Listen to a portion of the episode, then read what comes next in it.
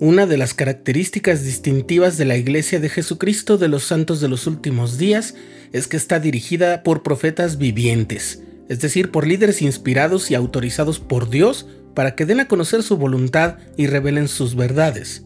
Es verdad que en otros momentos de la humanidad, Dios ha revelado su secreto a sus siervos, los profetas. ¿Por qué no es suficiente con las enseñanzas que aquellos profetas previos han dejado? ¿En qué forma un profeta viviente bendice nuestras vidas y cumple la obra de Dios? Estás escuchando el programa diario,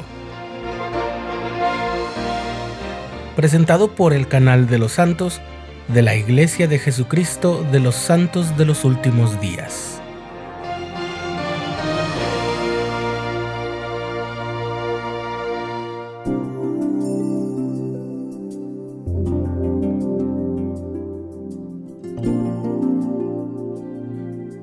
El mismo día en que fue organizada la Iglesia de Jesucristo de los Santos de los Últimos Días en la casa de troncos de Peter Whitmer, padre, el profeta José Smith recibió una revelación que se encuentra registrada en la sección 21 de Doctrina y Convenios y que es la primera dirigida a toda la Iglesia. El tema de la revelación es el llamamiento del profeta José Smith y todas las formas en que los miembros de la Iglesia son bendecidos gracias al llamamiento del profeta, a quien le dice, serás llamado vidente, traductor, profeta, apóstol de Jesucristo, elder de la Iglesia por la voluntad de Dios el Padre y la gracia de tu Señor Jesucristo, habiendo sido inspirado por el Espíritu Santo para poner los cimientos de ella y edificarla para la fe santísima. Así dicen los dos primeros versículos. La lista que el Señor hace es en realidad una descripción de los dones y funciones del llamamiento del profeta tal como le fue dado a José Smith. Primero es un vidente, el elder John A. Witsow, que fue miembro del quórum de los doce apóstoles, enseñó que un vidente es aquel que ve con los ojos espirituales, y un intérprete que aclara la verdad eterna, y también tiene la facultad de predecir el futuro mediante el poder del Señor, lo cual puede ser directamente de él o con la ayuda de instrumentos divinos como el Urim y Tumim. Es claro que el título de traductor hace referencia al don que recibió para traducir un registro antiguo como las planchas de oro y pasaría poco tiempo después de la organización de la iglesia para que José recibiera el mandamiento de hacer una traducción de la Biblia.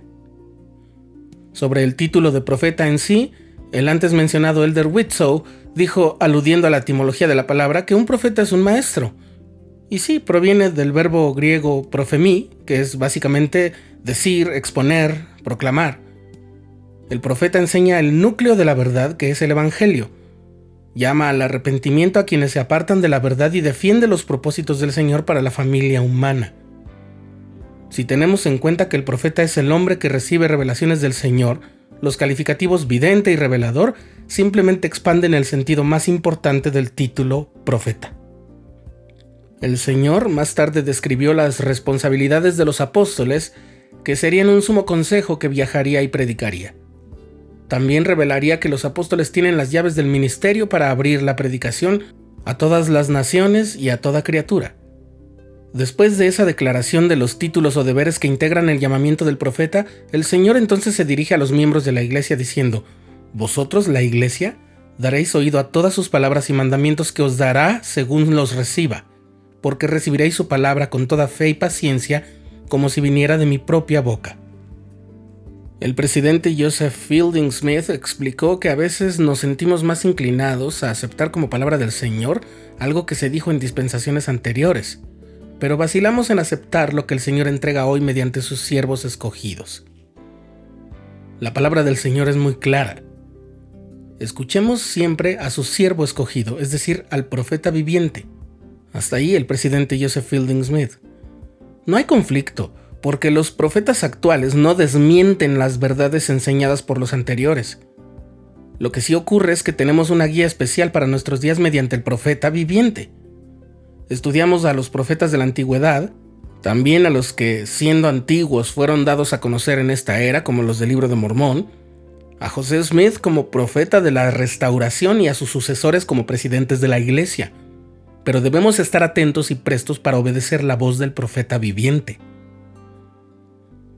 El pasado noviembre, el presidente Russell M. Nelson hizo un llamado a todos los miembros para llevar a cabo un ejercicio de sanación que consistía en publicar sentimientos de gratitud en las redes sociales. Incluso dio una etiqueta, era el hashtag da gracias. Pudo parecer extraño e incluso hubo reacciones de personas que dijeron que era algo trivial o absurdo. Pero cuando Moisés levantó la serpiente de bronce para que los israelitas que habían sido mordidos por las serpientes sanaran del veneno y de sus heridas, solo con voltear a mirar aquel símbolo, muchos no quisieron voltear. Se les hizo absurdo. No lo hicieron y murieron.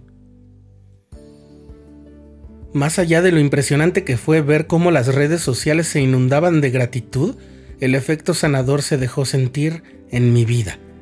Como dijo el presidente Nelson, los problemas, el peligro de contagio y lo que causaban nuestros pesares no desaparecieron pero sí sentí que mi familia y yo mismo teníamos un ánimo más optimista y las cargas fueron un poco más ligeras. Eso es una porción de la promesa del Señor que corona la revelación de la sección 21, si escuchamos y obedecemos la voz del profeta. Si hacéis estas cosas, las puertas del infierno no prevalecerán contra vosotros.